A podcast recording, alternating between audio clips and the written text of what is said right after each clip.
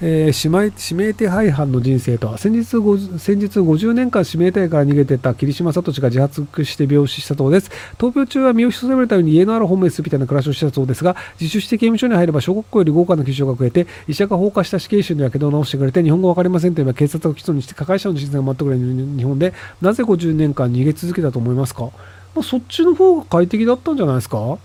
まあ実際そのどういう生活だったのかっていうのは想像するしかないんですけどまあなんか刑務所とか入ったら風俗とか行けないし風俗大好きですとか彼女がいますとかなんか普通に友達と酒飲んでるのが楽しいですっていう生活をしてたかと思うんですけどで僕の予想ですけど多分もう忘れてたと思うんですよね。あの最初の10年20年はその逃亡犯であるっていう自覚があると思うんですけど多分30年超えるともう偽名の方が人生長いじゃないですか。だから多分霧島じゃない偽名の方が人生長いのでもうそっちの人生になってると思うんですよね。なのでもうそういう名前でのそういう人生だよねっていうので逃亡犯であることっていうのを意識しないで普通に暮らしてたんじゃないかなと思いますけどね。X で4年さんにつきまとわれて大変ですね、うざいですか？いや別にあの僕大体そのツイッターではいあの何かこう書くとあの外国人のアカウントが大体20個ぐらいがなんかすごいいろいろバタバタバタバタ書いてくるんですよ。要はそのあのツイッターって今その見られたそのなんかあの量によってあのキックバックのお金が入るっていう仕組みがあるのでなので割と多く見られるアカウントが何か投稿した時にその下にコメントを書くとそれも見られたとカウントされるのでなのでそのフォロワーの多い発言フォロワーの多いそのツイッターのアカウントが発言した時に自動的になんか WWW とかわらみたいなのを送るっていうシステムを外国人で回してるやつ超いっぱいいるんですよ。なので、そのせいで、あの、すごくどうでもいいのがいっぱい出るっていうのが、まあ、日本人でもそういう人もいるので、あの、結構すげえ量僕ブロックしてるんですけど、全く減らないんですよね。なので、イーロン・マスクあれなんとかしろよと思ってます。はい。えー、能登半島地震の被災地でヘズマリュウが支援活動していることを見たひろゆきさんの、ひろゆきの感想、あ、いいんじゃないですか？頑張ってください。えー、お、ナワリヌイさん暗殺されたんだ。あの、ロシアのプーチンさんのライバルと言われてる人ですよね。えー、素敵な人だったの直です。ムーブメント起こると思いますか？思いません。そうか。うん、まあその結局そのプーチンさんに反対する人は粛清されるというのはまあそういう国なのででその他の国であればじゃあそういうことをやるような要はそのライバルが殺されるような国は良くないよねっていうのでなんかメディアが騒いだりクーデター的なものがあったりっていうのが他の国だとあるんですけどロシアはありません。なのであのプーチン大統領盤石というのは変わらないんじゃないかなと思いますけどであのこうなってほしくはないなと思ってはいるのですが今のところ僕がこうなるだろうなと思ってるのがあのバイデン大統領とあのトランプ大統領が選挙でぶつかった時にトランプ大統領が勝ってしまう可能性がかなり高いと思っています。でそれはそのアメリカの IT 企業とかめちゃくちゃ儲かってるとか儲かってるんですけどアメリカの庶民ってそんなに生活今豊かではないんですよ。物価も上がってしまったりとか、その失業してしまったりとか、で、その IT 系とかであれば全然給料高いんですけど、そうじゃない人っていうのはどんどん仕事がやってるよね。っていうところで、で、そこでじゃあ、その、この不満をどこに向かうべきなのかっていうと、割とそのバイデン大統領良くないよねっていう方向に向かってるんですよ。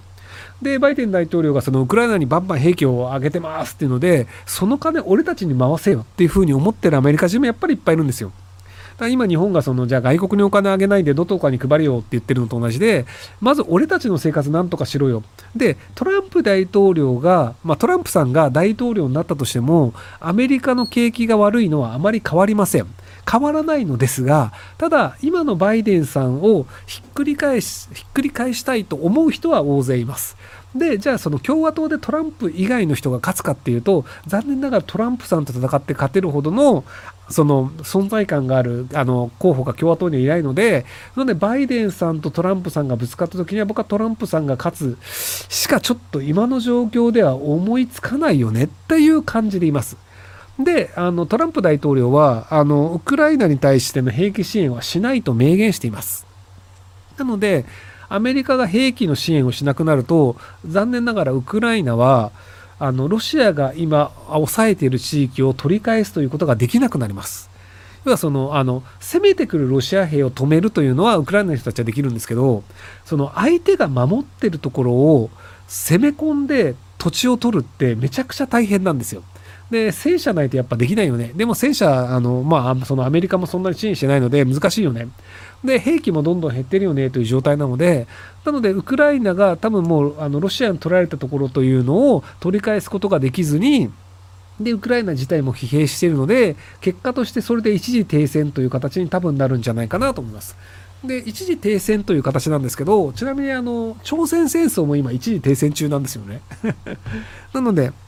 そのウクライナとロシアというのは一時停戦と言いながらそこでもう国境のようなものが引かれてしまって結果としてロシアはその領土を増やしたよね。さすがプーチンだよね。というのがロシアの中の世論になると思います。でそれは他の国から見たらそうじゃないように見えるかもしれないですけどロシアの中ではそういう世論が作られます。なので結果としてプーチン大統領すごいよね。ということになってプーチン大統領を下ろそうっていう動きにはならないんじゃないかなと思います。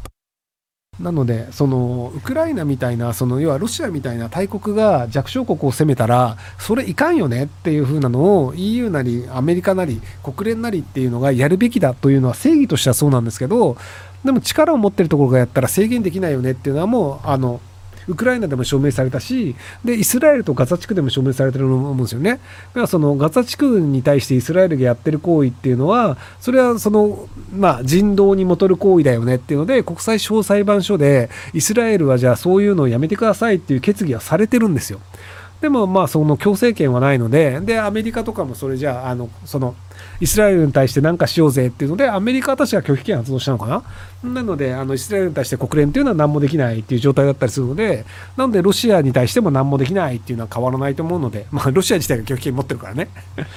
なので、あの、強いものは強い、弱いものはこうずっと蹂躙され続けるっていう、まあ、昔ながらの弱肉強食という歴史にまた戻るんじゃないかなと思うんですけど、まあ、その人類の歴史の中でその弱肉強食じゃなかった時代っていうのが、まあ、その第二次世界大戦が終わった1940あれ45年で終わったんだっけ？で45年で、まあ、ちょうど80年間まあ、80年ぐらいは割とたまたまその民主主義的なものであの正義というのが守られるっていう時代もあったけどやっぱりその人類の歴史でいくと強いものが勝って強いものがルールを作って弱いものはそれに従うっていうのが、まあ、人類の歴史ずっとそれが続いてきたんですよ。なのであのここ80年間ぐらいあのなんかいい時代だったよねでもそういう時代終わったよねっていうことになるんじゃないかなと思います。能登半島に寄付されてますが手数料を抜かれる可能性や一部の人に対してだけ寄付を使われる可能性を考えたりはしませんか？しませんね。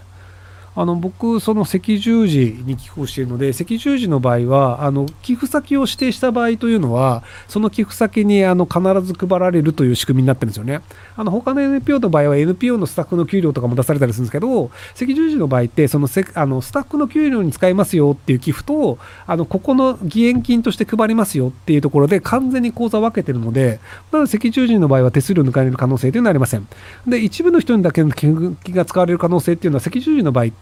あのまだ1人当たりいくら配られるかが未確定なんですよ。で、これがなぜ未確定なのかっていうと、まあ、災害が、じゃあもうある程度被害がこういう被害です。被害を受けた人がこれだけいます。必要な金額がこれぐらいですというのが出た段階で人数で割って公平に配るという計算をやってから配りますよっていう組織なんですよ。要はその早めに配るんだったら、先にじゃあもうなんか、能登地方大変そうだから能登に配るわっつってバンバンバンって配った後、実は新潟も結構大変な人がいましたとか、この地区まだその、あの救、救難が行ってないだけで、実はすごい地区がありましたって後になったら、結果としてその同じ額配れないよねってなる場合もあるので、なのでその赤十字が配られるのが遅いっていうのは、結果それは遅くならざるを得ないんですよ。その被害というのの全容が全て分かってから平等に配りましょうっていう組織なので、なので山田さんの危惧は赤十字に関しては当てはまらないんじゃないかなと思います。